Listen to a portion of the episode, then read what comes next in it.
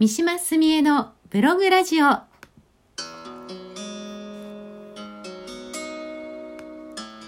こんにちはフリーアナウンサーの三島澄江です。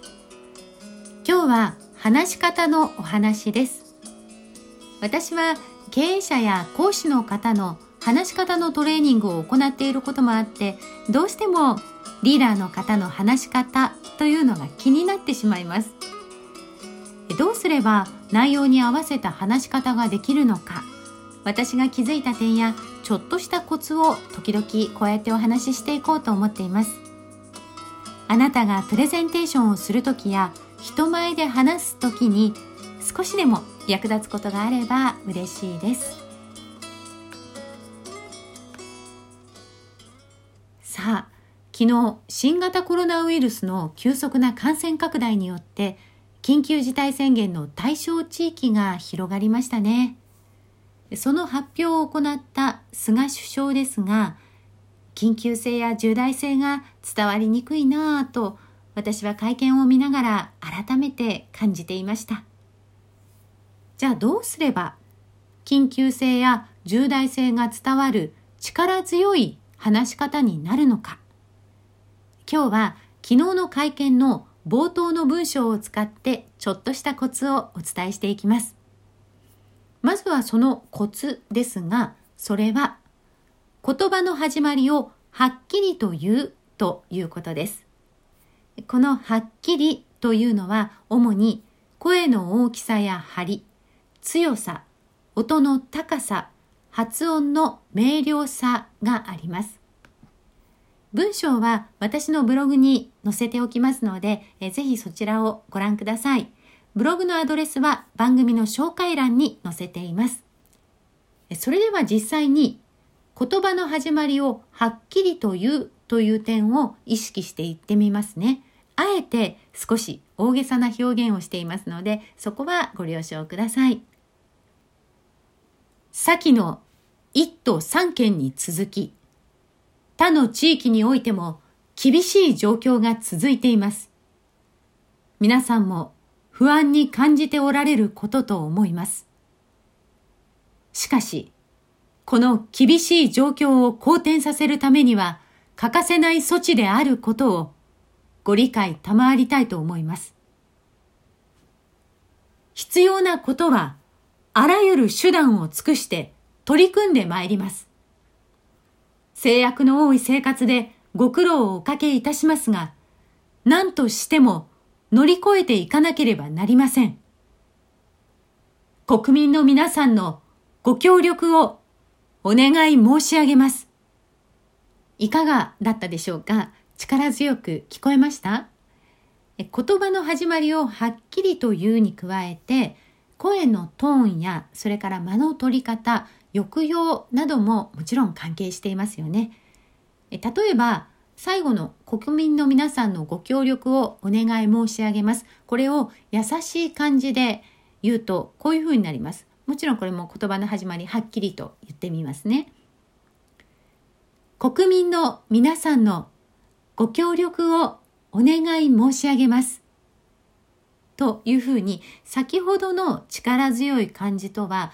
全く印象が変わってきています。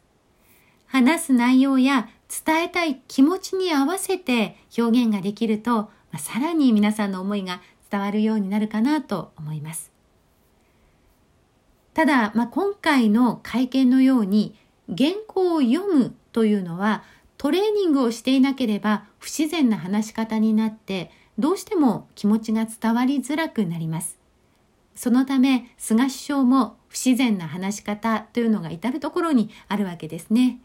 例えば助詞テニオ派の部分それから文末の音を伸ばしたり音の高さが低くなったり高くなったりするわけです。菅首相はこのようになっています。制約の多い生活でご苦労をおかけいたしますが何としても乗り越えていかなければなりません。国民の皆さんのご協力をお願い申し上げます。という具合です。これ今、あの、わかりやすいように非常にオーバーに表現していますけれども、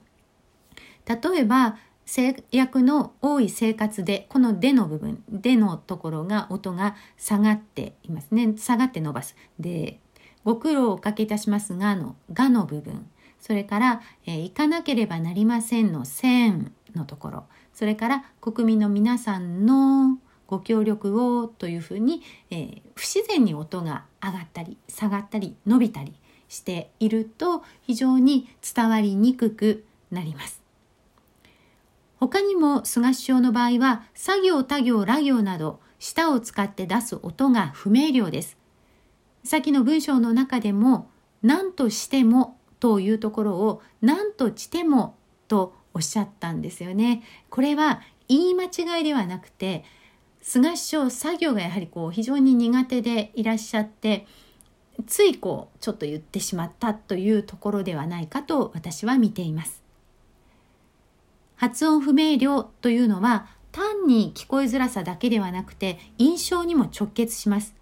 作業が不明瞭だとどうしてもこう幼い印象を与えがちになります。小さなお子さんが例えば「お母さん」っていうね「さ」をはっきり言えなくて「お母さん」というふうな感じなんですね。こうするとどうしても幼い印象になりますよね。ここではまあ、菅首相を例に挙げてきましたけれどもリーダーの方がスピーチや挨拶をされる時にやはりこういう不自然な話し方原稿を読みながらの話し方というのは私は多々見受けます。原稿を読むということが悪いわけではありません。原稿を読む時も話し手の思いや考えが聞いている人に伝わるようにぜひトレーニングをなさってみてください。さあ、今日も聞いてくださいましてありがとうございます。番組ではあなたからの質問やご相談にもお答えします。質問を送るというところからお送りください。それに感想を添えていただけるとさらに嬉しいですえ。また番組を気に入っていただけたらフォローやハートマーク、受けるね、ネギマークなどをポチッとしていただけるとさらにさらに嬉しいです。この後もあなたにとって素敵な時間でありますように。お相手は三島すみえでした。それではまた次回お会いしましょう。